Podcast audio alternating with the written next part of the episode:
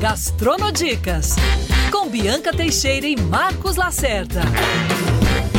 Gastronodicas de volta nesta sexta-feira com um aroma, digamos, de nostalgia da infância Bianca Teixeira. Boa tarde. Hum, sabe o desenho animado?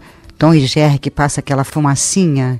Pois é, hum. hoje a gente vai falar de padaria com gosto de infância, né, Marcos? São alguns aromas da cidade, né, Bibi? Não, e Marcos, padaria é uma coisa popular, né?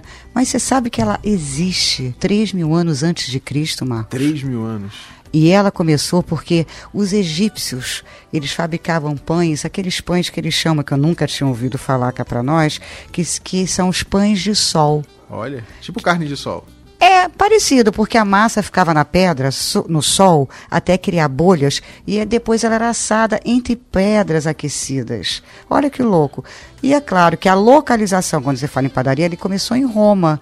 Foi por lá que realmente os cursos de padeiro começaram, os primeiros locais com esse nome, com essa forma de padaria. Ou seja, é muito antigo, hein, Marcos? Muito antigo. Gastronodicas não é só dica gastronômica, também é cultura. Nunca imaginei 3 mil anos a ser Choquei. Vamos falar de uma padaria que está em diferentes pontos da Zona Sul, a The Slow Bakery. Pois é, ela é um capítulo à parte, porque a marca dela são os pães que eles chamam de sour dogs. É, massa azeda, são pães de fermentação natural, feita com lactobacilos e fermento natural. Mas ela é muito premiada, ela começou em Botafogo, foi um sucesso em 2016, depois ela foi parar em Ipanema e acaba de aportar, com uma super novidade, numa pracinha super charmosa, ali na Maria Angélica, no Jardim Botânico, segundo andar com café da manhã, um charme, Marcos. Em Ipanema tem o Talho Capixaba, que olha, é enorme. Não é uma padariazinha, não, né? Não, não, uma não. senhora padaria. Mas peraí, Marcos, você esqueceu. Aliás, é. eu acho que eu nem te contei. O Talho Capixaba, ele começou com açougue no Leblon. Açougue? São os portugueses, uma família altamente Olha. portuguesa. Os portugueses de novo, portugueses com vez. certeza. O açougue, no final das contas, a portuguesada, a família, servia umas empadinhas, uma fornada, que elas saíam fumegantes mas assim, você comia com a colher, era de chorar. Hum. Depois de anos, eles começaram a servir os pãezinhos. Mas aí o negócio deu tão certo, o tal do pãozinho e a empadinha, uhum. que veio a segunda geração e abriu o Talho Capixaba Padaria. Olha. No Leblon, que foi um sucesso. Foi parar na Gávea, virou o melhor café da manhã da Gávea e partiu para Ipanema. E acabou de inaugurar, acabou que eu falo, tem dois meses, um casarão Marcos que eles colocaram abaixo, estava três anos em obra e são três andares de gostosura. Mesinhas na calçada, uma novidade, gente. Olha que massa. Você vai lá, pega o seu piquenique, já senta ali na Praça São Senhora da Paz, se esparrama por aquele gramado e não esquece de colocar nesse piquenique a bomba de chocolate, que é de chorar. Hum, é uma bomba, literalmente.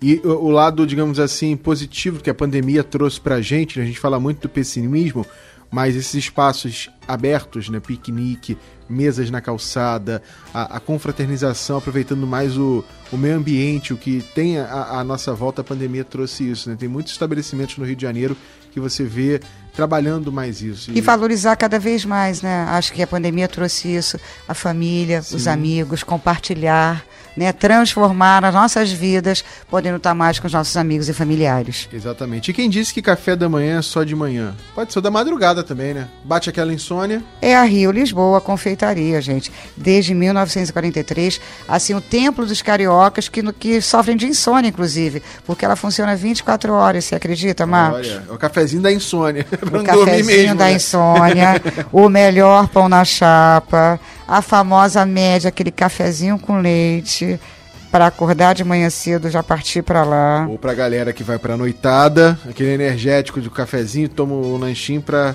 forrar e aproveitar, né? E é claro que eu não vou deixar de falar de uma coisa que tem lá que eu amo, que são aqueles quindinzinhos. Hum, quindinzinho brilhando. Brilhando aquele coco queimadinho embaixo. É. E mil folhas, Marcos? Você tem cara de quem ama mil folhas. Mil folhas. Eu sou mais do mil folhas. O quindinho eu acho bonito, mas não, não gosto. Mas mil folhas, crocantezinho.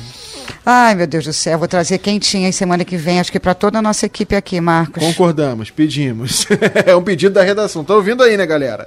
Vamos continuar aqui na Zona Sul, mais em Botafogo, pertinho aqui da Band, na Real Grandeza, com Voluntários da Pátria, na verdade, ao contrário. Na Voluntários da Pátria com a Real Grandeza, tem a Confeitaria Imperial E pelo nome, você vê o nome, né? É, a um idade, né? Não, Império. olha só, Império, 94 anos. Ela tá lá, gente, desde 1927. Caramba, e tem tradicion... comidas que são tradicionalíssimas que todo mundo gosta. Uma delas é aquela bem natalina que eu adoro. Se eu pudesse, eu caminho o ano inteiro. E lá tem o ano inteiro. Rabanada. Eita, rapaz. E saindo da Zona Sul, indo para a Zona Oeste, atenção que já já tem Zona Norte também, vamos falar do Alveole, que fica no downtown. E padaria, Bibi, uh, eu adoro aquela pizza de padaria, que também é tradicional, não só Ah, Marcos já se empolga Mas tanto essa assim, não. é especial. Essa é de fermentação natural, menos dor na Hum. consciência. Você E é um movimento cá para nós, é a ga- a gastronomia mais saudável. Sim. Vale a pena pra gente cuidar da saúde, né? Muita coisa. E como prometido, chegamos na Zona Norte do Rio de Janeiro, a confeitaria Rita de Cássia, que tem bolo artesanal. E 40 anos de estrada fazendo Cara. bolinhos maravilhosos. O de chocolate, o de laranja é um capítulo à parte. Aí é o cafezinho da tarde. Agora, gente, para quem gosta de pão doce, eu particularmente amo. Não posso comer toda hora, mas tem um pão doce trançado de canela. E Come lá, leva para casa e dá de presente, porque vale a pena. é um ótimo, ótimo pedida. Chegou a hora do entretenimento, Bibi. Tem novidade chegando por. O que, vai reabrir, hein? Manuche, que fica no subsolo da Casa Camolese, dentro do Jockey Club. Vale a pena também, porque Casa Camolese é uma cervejaria, você toma sua cerveja em cima, desce vai assistir um super show. Pandemia toda fechada, recebeu grandes pessoas, Maria Bethânia, vários, vários, Gilberto Gil, e agora reabre com João Donato, Ney Mato Grosso. É o Rio de Janeiro, Marcos, que a gente, a cada Gastronodica está dizendo, está voltando com tudo. E ainda tem Erasmo Carlos e Vanderlei. Então sobe o som dessa festa de Nosso tremendão, festa de arromba. Quase não consigo na entrada chegar, pois a multidão estava de amarrar. Que festa de arromba.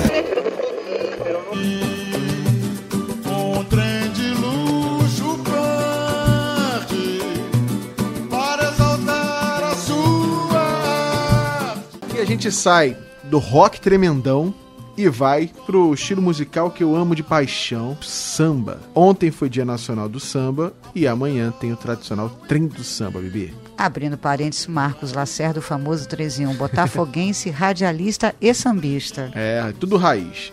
Não, e o trem do samba é incrível, que ele sai da Central do Brasil e vai rumo ao Oswaldo Cruz. Alô, Oswaldo Cruz e Madureira. Lá você vai ter três palcos e 15 rodas de samba, Marcos. Só que o trem do samba saía abarrotado de gente. Com a pandemia vai ter uma certa restrição. No trem do samba, né? Um vagão só apenas funcionando, cinco pessoas foram sorteadas, com direito a três convidados para seguirem nesse mesmo vagão, com todos os músicos já esquentando o tamborim. Ninguém me chamou pra isso, Bibi, mas se você não foi o convidado sortudo desse trem do samba, a Supervia vai estar com uma grade de trem regular de sábado, tarifa 5 reais. E vamos que vamos, até sexta-feira que vem, Gastronodicas, com as nossas dicas, eu e Marcos Lacerda, espero vocês aqui. principal do subúrbio da central foi a pioneira.